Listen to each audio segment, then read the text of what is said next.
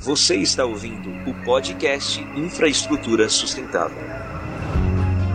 E se uma árvore em Jatobá, ameaçada de extinção, pedisse refúgio como forma de denunciar os riscos da devastação das florestas no Brasil?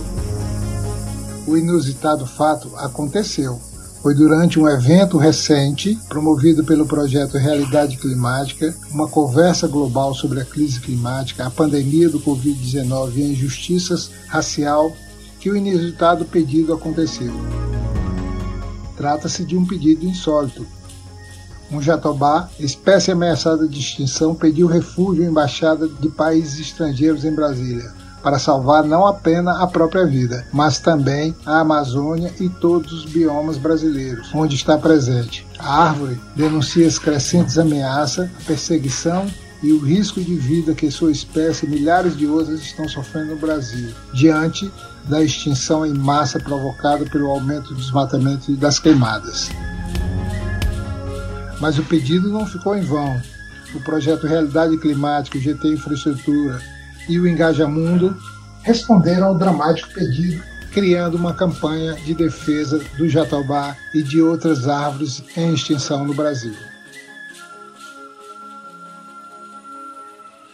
Meus amigos, eu sou Sérgio Guimarães, secretário executivo de GT Infraestrutura, que é uma rede de organizações é, da sociedade civil que vem trabalhando por infraestrutura justiça socioambiental, infraestrutura sustentável. E é com muita satisfação que eu apresento aqui a vocês o nosso primeiro episódio do nosso podcast Infraestrutura Sustentável. Nesse novo canal você vai conhecer soluções para os problemas socioambientais que afetam diretamente nossa vida e que apontam novos caminhos para o desenvolvimento com sustentabilidade ambiental, social e econômica. Enfim, um desenvolvimento que traz uma perspectiva de futuro diante dos imensos desafios que estão colocados para a nossa sociedade.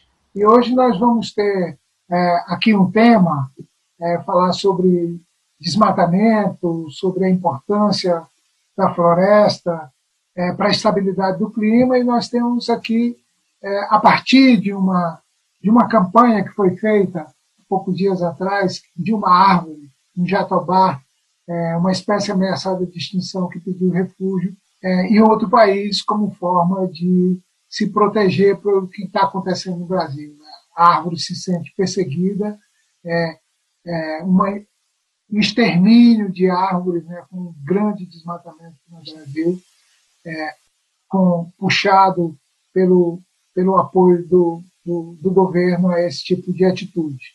Né? Então, a partir dessa, desse pedido de refúgio da árvore, dessa campanha, a gente vai começar a falar sobre é, desmatamento, floresta, estabilidade do clima, infraestrutura sustentável. Né? Nesse canal podcast, né, que a gente vai fazer semanalmente, a gente pode conhecer soluções para os problemas socioambientais que afetam diretamente a nossa vida e apontam novos caminhos para o desenvolvimento é, com sustentabilidade ambiental, é, social e econômica. Enfim, um desenvolvimento que traz perspectiva de futuro é, diante dos imensos desafios é, que nós temos.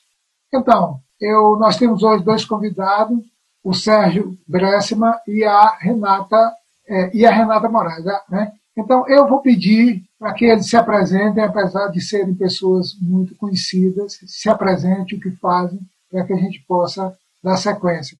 Uma honra para mim, pessoalmente, e um prazer enorme e importante para nós estar aqui junto com a Renata. Somos os coordenadores do Climate Reality Project eh, no Brasil, projeto do Algor que atua no mundo inteiro muitos anos numa luta contra a crise climática. Esse também é meu tema acadêmico há cerca de 20 anos, economia de mudanças climáticas, e meu engajamento como ativista, entre outras áreas, há, há, também mais de duas décadas. Essa, quem coordenava o projeto era nosso querido Alfredo Sirquis, todos tiveram notícia da fatalidade há alguns meses, e agora é, eu tive esse presente, essa bênção de poder, já trabalhei, trabalhei com o Alfredo antes, seguir nessa estrada junto com a Renata Moraes. É, eu perdi os cabelos, né? Como está aqui, já fiz algumas coisas na vida. Fiz no IBGE, Botânico, fui diretor do BNDES, que é minha casa de origem, mas essencialmente, nesses 40 anos, eu sou professor. Professor da Pontifícia Universidade Católica e de outros lugares, é, em economia e atualmente em desenvolvimento sustentável. Legal, Renata? Vamos lá. Bom, Renata Moraes, pedagoga, como o Sérgio já cantou a pedra, né, coordenadora do Climate Reality Project, associada ao Centro Brasil no Clima, e pedagoga de formação, adoro, trabalho com a educação ambiental há mais de 27 anos, e estamos aqui principalmente para apoiar né, aos líderes e da realidade climática e líderes climáticos falar, né, conversar, aumentar, ampliar essa conversa, levar essa conversa sobre a crise climática para o mais longe que a gente conseguir.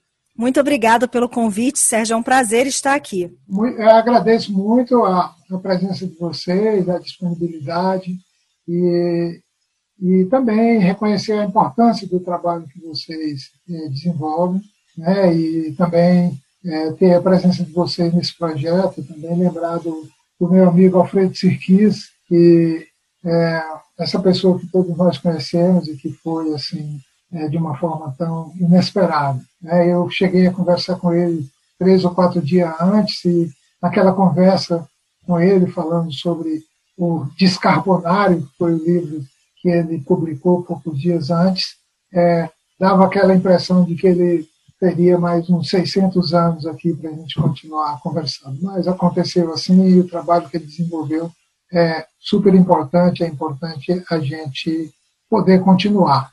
Né? É, mas, Renata, eu quero começar é, conversando contigo. Né?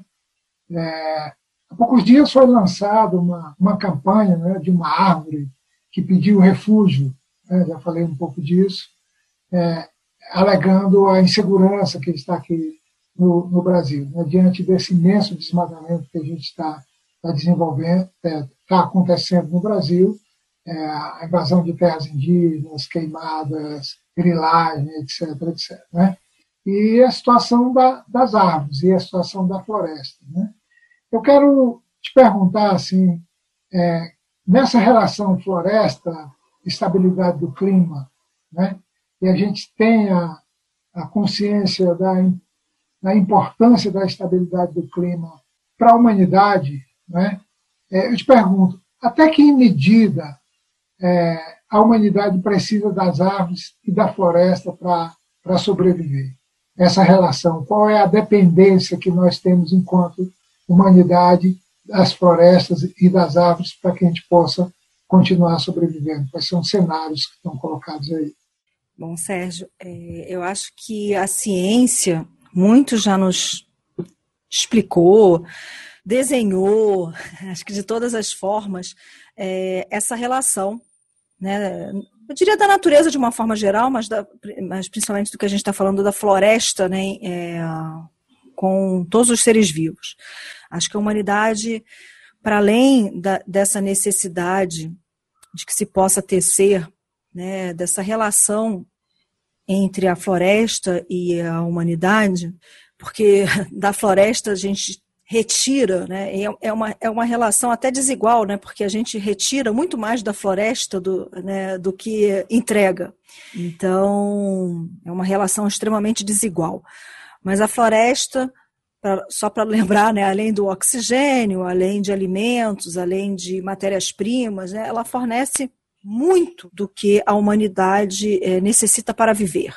É, o, o, contrário não necessariamente é verdade. Né? Talvez a gente não tenha o que oferecer à floresta a não ser o sossego. Mas é, eu acho que, para além disso, a gente vem esquecendo e, e, já começamos a perceber, e já existe agora na literatura científica e médica, um termo de ecoansiedade, um termo de dependência psicológica né, do, do, meio ambiente, do ambiente natural e da floresta. Então já é sabido né, o quanto que, não só né, se a gente podia falar que a nossa dependência era de matérias-primas, hoje em dia a gente tem uma dependência ecológica, né? eu diria, diria até quase psiquiátrica, mas da natureza. Qualquer dia talvez a gente consiga né, é, é perceber que né, já existe um pouco disso, né? A aromaterapia já é, é, é, um pouco dessa, dessa essência, né? Mas a aromaterapia faz o quê? Ela traz um pouco de, de alguns é, algumas notas, né, olfativas da natureza para cá, né? Então tem muita gente que é, coloca cheiro de eucalipto, né? A gente usa não só na sauna, né? Mas enfim. É, o que eu estou querendo dizer é que a floresta ela nos supre de diversas formas. Mas o quanto que eu tenho percebido né, nesses momentos virtuais de pandemia, né? O quanto as pessoas usam de essas coisas de tela, né, descanso de tela, né, ou até para você, né, tem gente que não tem uma biblioteca assim tão bonita como a de vocês, né, quem está só nos escutando talvez não consiga compreender, mas a gente começa a perceber que para além de livros, né, na, na, nas telas, né, das, das lives, nós temos o quê? Às vezes imagem de florestas, porque é muito bom poder olhar para uma floresta. É muito bom poder olhar, é, estar numa floresta, né, estar num ambiente natural. E você ter esse momento a, a, a sensação de que as florestas precisam de apoio, né, de, de, de ajuda, de, de uma intervenção. Né? As nossas florestas, os nossos ambientes naturais estão sendo tão degradados e, e as florestas estão sendo, estão sofrendo tanto por conta das queimadas que se faz necessário um pedido né, de socorro né, das árvores, né? E, e esse pedido de, de refúgio, né? Uma árvore pedir refúgio. Olha que coisa incrível. A que ponto chegamos?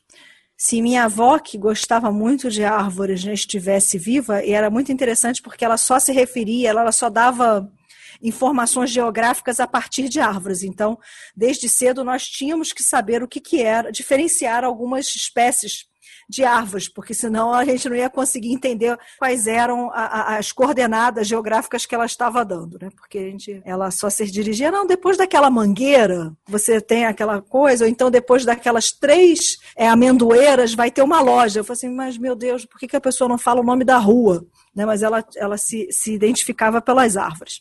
Enfim, mas isso tudo para dizer, Sérgio, que é isso. Assim, a gente está num momento muito importante as árvores e o ambiente né, florestal ele é muito importante para a humanidade e nós estamos destruindo né, as últimas partes que eram arborizadas, não só das cidades, quanto né, de florestas de larga escala, como a Amazônia, né, nosso Cerrado, enfim, que todas as árvores, não importam o tamanho né, e a extensão, nesse momento, estão em perigo, não só no Brasil, mas fora do Brasil. Muito bom, Renata. Então, uma das, das ações importantes né, dessa campanha das árvores, né, da importância das florestas para a sobrevivência da humanidade né, é, e da sociedade, da participação da sociedade, né, essa campanha ela é voltada para aquelas cinco medidas emergenciais de combate à, à crise do desmatamento da Amazônia. Né? Que é uma moratória para o desmatamento por pelo menos cinco anos, né? o endurecimento das penas ambientais é, com relação ao desmatamento, a retomada de uma série de projetos de construção, talvez o Sérgio possa falar isso para nós depois, né, de, de atividades produtivas compatíveis com a floresta, a demarcação das terras indígenas e regularização das unidades de conservação e a reestruturação do, da, dos órgãos ambientais, IBAMA, ICMBio, FUNAI, que né, já vinham de uma forma debilitados e foram é, ainda mais destruídos durante esse governo. Né? Então, é, eu acho que nesse, nesse papel é a sociedade, e a gente vai falar mais disso na frente, né? é, como é que a gente se organiza para fazer essas coisas acontecer. Mas, nesse momento, eu quero trazer o Sérgio para essa discussão, né? É, sobre os impactos do desmatamento. Né? Tem sido reconhecido por toda a sociedade, inclusive por diversos segmentos econômicos. Né? Então, nesse sentido, é, eu quero perguntar ao Sérgio assim, quais as perspectivas de uma economia com a continuidade desse desmatamento versus uma economia com floresta em pé. Né? Tem se falado muito na, na retomada econômica é, verde e inclusiva. Né? Então, quero que ele traga para nós, é, como professor de economia e mudanças climáticas, essa perspectiva é, dessa dessa economia que é, tem sido feita até agora versus uma perspectiva, economia do desmatamento, né, versus uma perspectiva que mantém a floresta em pé. Sérgio. Obrigado, Sérgio. É, eu, eu, bolei até uma piadinha para falar sobre isso, porque achar que o, o, desenvolvimento da Amazônia é o que ocorre atualmente no arco de desmatamento, nesse processo que a Renata descreveu, é mais ou menos equivalente, porque veja, o IDH dessas áreas é o pior IDH do Brasil. O IDH, estou falando aqui do Rio de Janeiro, o IDH da favela da Maré, do complexo do Alemão, até de uma favela mais pobre, como Jacarezinho, é muito, mas muito maior do que o IDH do arco do desmatamento. É, aquilo não é desenvolvimento social, a violência é enorme, é um extrativismo. E achar que isso é o desenvolvimento da Amazônia é o equivalente a, no Antigo Egito, numa situação de seca, achar que a salvação do rebanho de cabras é, e, e vacas era pegar os livros da Biblioteca de Alexandria e entregar para as cabras comerem e as vacas comerem o verdadeiro desenvolvimento da Amazônia, e isso hoje não é mais uma tese acadêmica, há muito trabalho e já produção sendo feita, ele se dá em torno de dois vetores. O primeiro é a sua gigantesca biodiversidade. Nós estamos num mundo em que, especialmente a juventude, é, valoriza esses produtos. Veja o que aconteceu com o açaí e o que pode acontecer com muitos outros produtos da, da floresta amazônica, que no atual espírito da época, vamos dizer assim, tem um mercado incomensurável, a questão de estruturar cadeias é, de comercialização, infraestrutura adequada, etc. E, tal.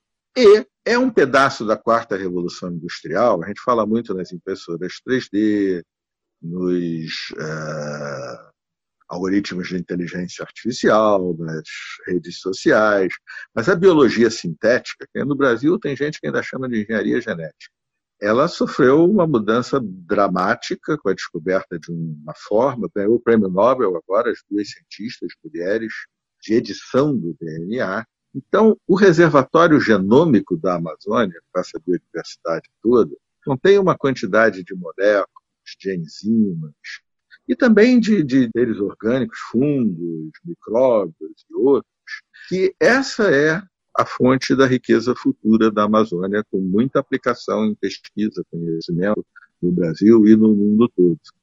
É uma chance para o Brasil. A Amazônia não atrapalha o Brasil. Em primeiro lugar, ela nos salva pelos serviços ecossistêmicos que presta. Renata já comentou. Se a Amazônia for desmatada, além do chamado ponto de virada, turning point, a partir de. Nós já desmatamos 17, 18%. O ponto de virada, ponto de inflexão, é um debate científico. Uns calculam em 23 já, outros vão mais para perto de 30. Se a gente atinge ele, mesmo que a gente interrompa o desmatamento, um pedaço grande da Amazônia vira uma savana pobre, e no futuro, milênios depois, é uma savana rica, um cerrado. Mas no início, não, uma savana pobre. Se isso acontecer, não tem água em São Paulo, não tem água no Rio de Janeiro para manter as populações que ela tem, não tem água, a água tem que ir primeiro para a população, depois para a agricultura, não vai ter água para as indústrias do Canal de São João, aqui do Rio de Janeiro, as indústrias de São Paulo, grande parte da umidade do Sudeste brasileiro vem da Amazônia, e esse é só um dos serviços ecossistêmicos que ela presta. Então, a ideia de desenvolvimento da Amazônia gado, commodity, grilagem, etc. Tal, quem acha isso é mais ou menos como se estivesse propondo que a indústria brasileira voltasse a ser como era nos anos 50, com aquelas tecnologias, aquelas coisas, para nenhum sentido econômico para o desenvolvimento social, bem-estar da população brasileira. E tem essa dimensão que a Renata mencionou também, Bom, antes tem uma outra dimensão, que é o estoque de carbono. Um estoque de carbono gigantesco.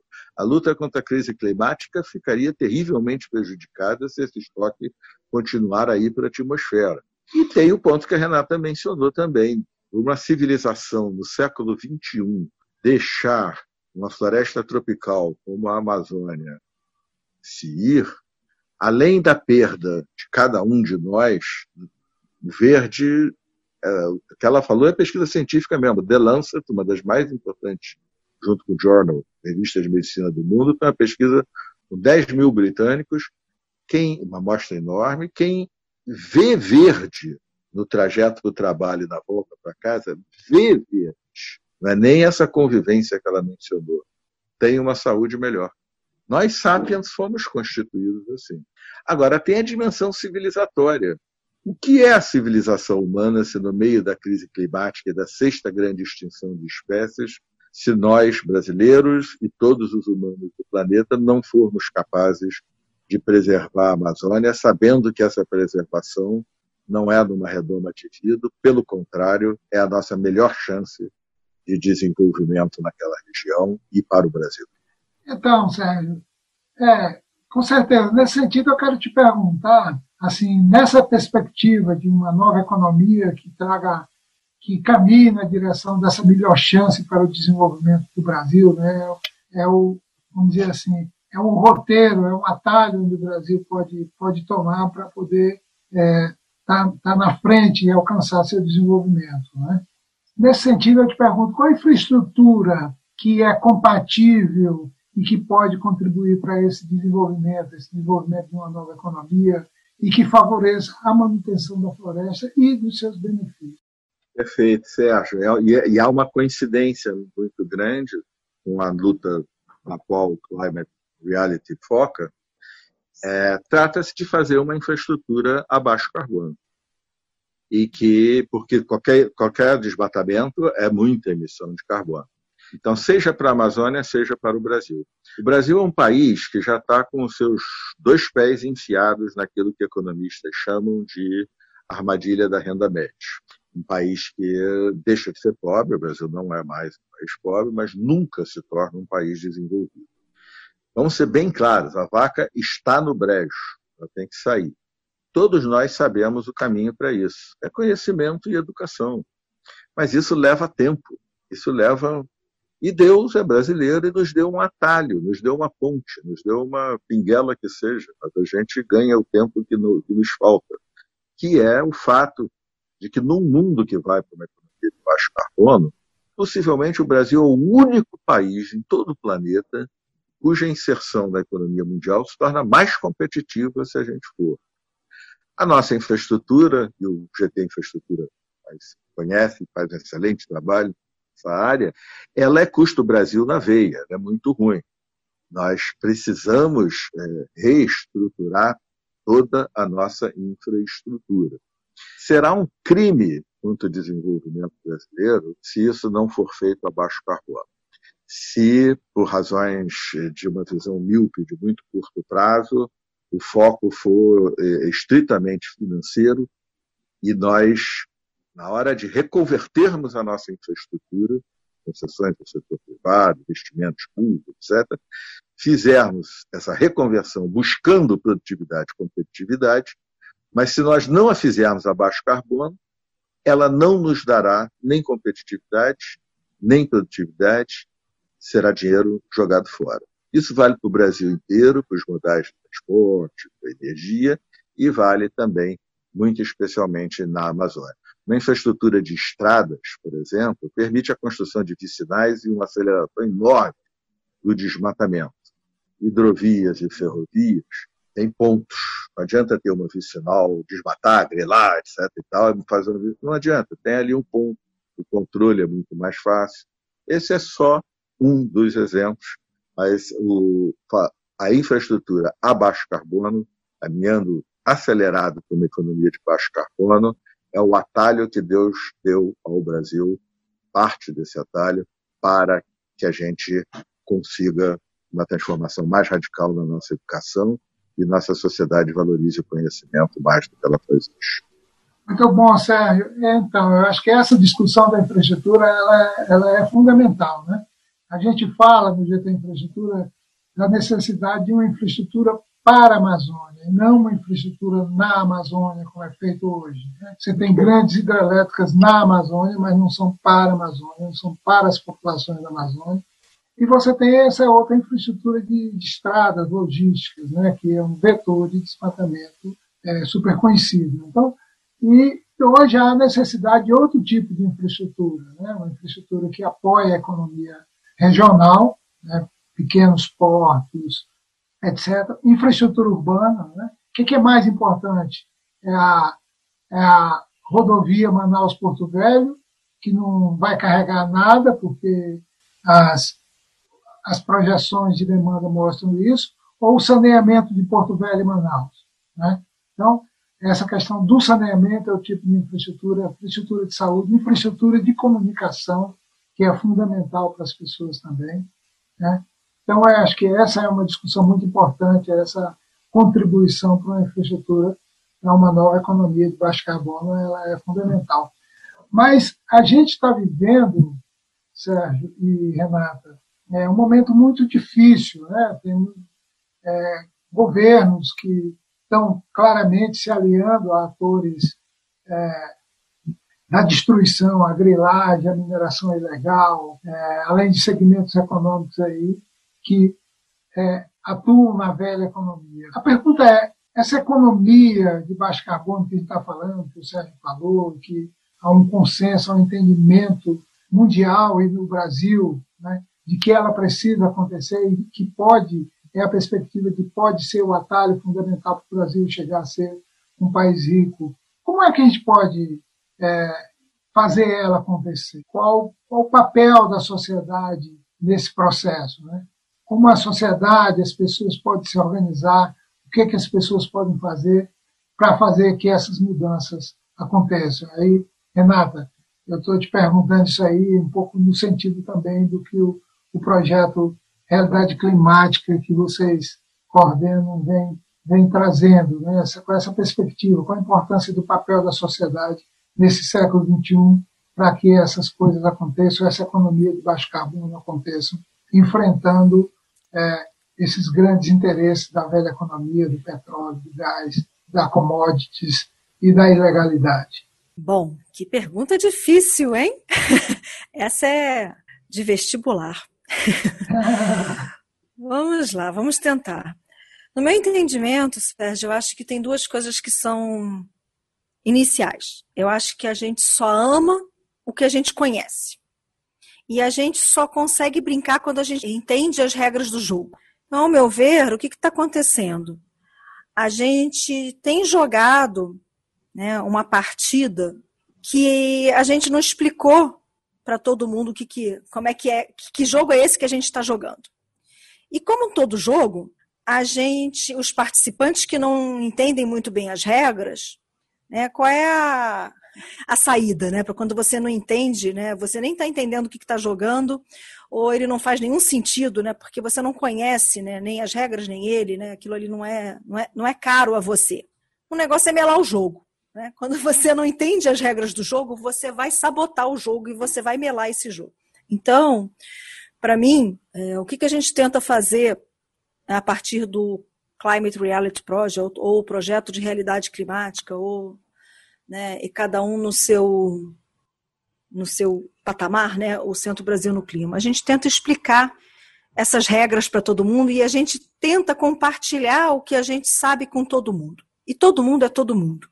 Todo mundo é qualquer ser vivo né, que esteja nesse, nessa bolinha de gude azul, né, nessa bolinha azul. É, é importante que, desde criança, você não só compreenda o que está em jogo né, e possa participar desse jogo. Não entenda jogo como sendo uma competição, né? seja uma, uma forma lúdica de participação, né? Alguma coisa que você goste tanto, né? Porque eu não sei, para mim é um pouco isso. Assim, você gosta tanto que você quer dar a sua cota, né? Você quer participar, você quer jogar, você quer estar ali, você quer, você se engaja naquilo, né? Então, quando e isso lembra muitas coisas infantis, né? A brincadeira, né? A brincadeira, o jogo, né? Esse momento que alguns adultos não acabam, não esquecem jamais. Então, eu acho que isso é um é ponto. Então, todo líder da realidade climática tem como ponto inicial passar essa conversa para o outro. Então, seja através de jogos infantis, seja através de canções, seja através de conversas, seja através de histórias, seja através de apresentações. Não importa muito como você vai, né? Acho que tinha aquela. Existem mil maneiras de preparar Leston, existem mil maneiras de se falar sobre o que se ama. Né? Que quando a gente ama, é, e quando isso importa, quando é uma conversa importante, a gente tem muitas maneiras de falar sobre isso. Então, basta que você tenha primeiro esta tarefa inicial de amar, né, de, de, de conhecer. Né? Então, a gente precisa primeiro conhecer, precisa ser informado sobre o que está acontecendo, precisa ser levado pela mão para estar numa floresta, para acariciar um, um, um animal, não importa qual, seja um cachorro, um gato, né? seja uma preá, não importa muito bem. Mas é importante a gente entender que não existe uma vida que seja mais importante que a outra, que não existe um local que seja mais importante que o outro. Uma floresta é tão importante ou mais do que a, a minha casa. Né? É o eco, né? É o planeta. Né? Então, eu acho que é, é um pouco trazer para esse local de, do coração. A gente precisa trazer né, a, a, o planeta para mais próximo do coração. E talvez assim a gente não precise gritar tanto. Muito legal, Renata. Eu vejo assim também como você. Eu acho que a gente precisa conhecer e, e a manifestação da sociedade dos jovens é o que realmente vai conseguir mudar esse roteiro que nós estamos caminhando aí, que não, não nos leva a lugar bom. Bom, eu quero agradecer a participação de vocês, mas antes disso eu quero dar assim 30 segundos para um, um, recado final de cada um de vocês, para que a gente possa encerrar esse nosso podcast de hoje. Certamente vamos nos conversar outros momentos mais na frente aí com alguns outros temas, né? Porque essa a, a realidade climática, né? A crise climática, ela é, é tamanha que vários temas, é, ela abrange vários temas que estamos vivendo hoje na na sociedade. Mas, Renata e Sérgio, aí 30 segundos para vocês poderem é, encerrar e, e deixar um, uma, uma mensagem aí para nossos ouvintes. Eu vou primeiro, ladies first, mas para encerrar, a Renata. É, eu lembrei agora, quando você falava, de uma frase que minha mãe, psicanalista, ganhou a medalha Chico Mendes, de luta pelos direitos humanos, me fez conhecer do primeiro grande escritor negro norte-americano, gay, e nesse tempo de tanta luta para valorizar a diversidade e contra o racismo estrutural. Lembrando que está tudo conectado, é uma única história que nós estamos fazendo e transformando, a frase do James Baldwin, que é esse escritor, diz assim: nem tudo que a gente enfrenta pode ser transformado. Mas nada que a gente não enfrenta é transformado. O enfrentamento da crise climática e o ano de 2021 será muito especial, pede o engajamento de todos nós. Solicita a todos os que vivem nesse planetinho azul que a gente se envolva. Acho que é isso. Obrigado, Sérgio. Muito legal, Sérgio. Obrigado a você. E disso depende a nossa sobrevivência enquanto humanidade. Renata? Então, eu queria realmente voltar a agradecer né, ao GT Infra. Queria agradecer demais ao pessoal da África, da agência de, de marketing, que fez uma campanha tão linda e teve a generosidade né, de compartilhar conosco é, todo o material e colocar essa essa campanha no mundo. Queria solicitar a todos vocês que estão nos escutando que assistam. O, provavelmente no, na, na, descrição do podcast vai ter o link para esse vídeo. E então é isso. Assista esse vídeo dessa árvore que pede refúgio, assine a nossa petição, compartilhe com seus amigos, com seus, com todos os grupos que você puder, porque disso depende não só a, a nossa existência, mas a nossa felicidade, né? Que é poder ver uma floresta em pé. Muito obrigada. Obrigado, Renata. Obrigado, Sérgio. Alegria ter vocês aqui nessa primeira edição do nosso podcast. E grato a todos os amigos, todas as pessoas que estão nos ouvindo. Estamos aí atentos e cada semana vamos estar aqui junto de novo. E seguimos. Até a próxima semana. Um abraço a todos. Se você está interessado em saber mais sobre a campanha da árvore refugiada, pode entrar no site www.arvorerefugiada.com.br. E se quiser conhecer mais sobre o GT Infraestrutura, a respeito do GT Infraestrutura, você pode entrar no site www.gt-infra.org.br www.gt-infra.org.br. E para enviar suas perguntas ou sugestões de tema para o nosso podcast, é só falar com a gente nas nossas redes sociais. Muito grato por sua companhia e até a próxima. Abraço grande. Até mais. Este é um podcast que foi produzido pela agência O Mundo que Queremos e pelo GT Infraestrutura.